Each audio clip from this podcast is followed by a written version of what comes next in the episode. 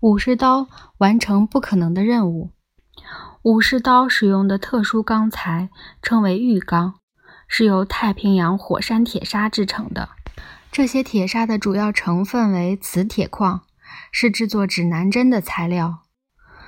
炼造玉钢的土炉称为吹炉，宽高各1.2米，长3.6米。首先在吹炉里点火，让粘土变硬。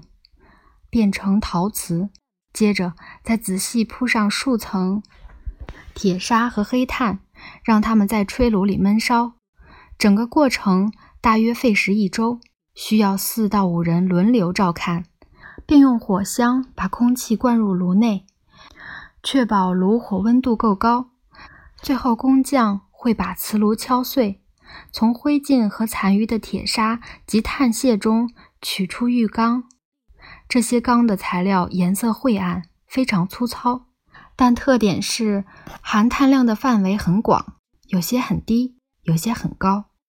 日本武士工匠的创新之处在于有能力分辨高碳钢和低碳钢，前者硬而脆，后者软而坚韧。工匠完全凭借外观、触感和撞击时的声音来判断两者。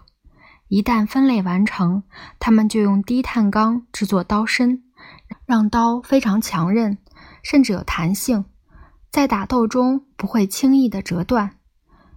至于刀锋，则使用高碳钢来制作，它虽然易碎，但非常的坚硬，因此磨得极为锐利。工匠用锐利的高碳钢包覆强韧的低碳钢。以此来完成许多人眼中不可能完成的任务，制作出武士刀，经得起与其他刀剑对砍，耐得住和盔甲碰撞，且常保持锋利，能轻松斩人首级。这种武士刀是两全其美的最佳武器。人类直到工业革命，才有能力制造出比武士刀更强且更硬的钢材。这一回轮到欧洲国家开始进行更大、更夸张的工程，例如建造铁路、桥梁和船舰。他们使用的材料是铸铁，因为铸铁可以大量制造，并且可以用模具铸型。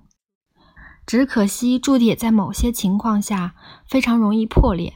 由于工程越来越宏大，使得破裂意外经常发生。最严重的一次意外发生在苏格兰。一八七九年十二月二十八日晚上，全球最长的铁道桥——太和桥突然被冬季强风吹垮，致使载有七十五名乘客的客运火车坠入太河，所有人均不幸罹难。这场灾难证实了许多人先前的忧虑：铸铁不适合新造桥梁。现在不仅需要做出和武士刀一样强韧的钢材。而且必须大量的制造。